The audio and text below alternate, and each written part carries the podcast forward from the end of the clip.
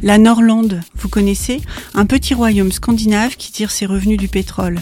Tous les habitants sont heureux. Ils sont sûrs de la justesse de leur modèle social. Et pourtant, un loup solitaire va détruire toute cette société.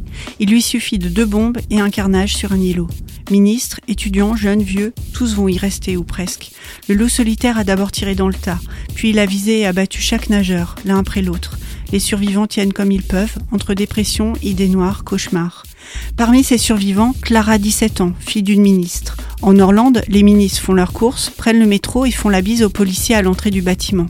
Clara commençait à s'impliquer dans la vie politique, à s'ouvrir à de nouveaux amis. Elle découvrait aussi qu'être membre d'un même parti ne veut pas dire être d'accord sur tout.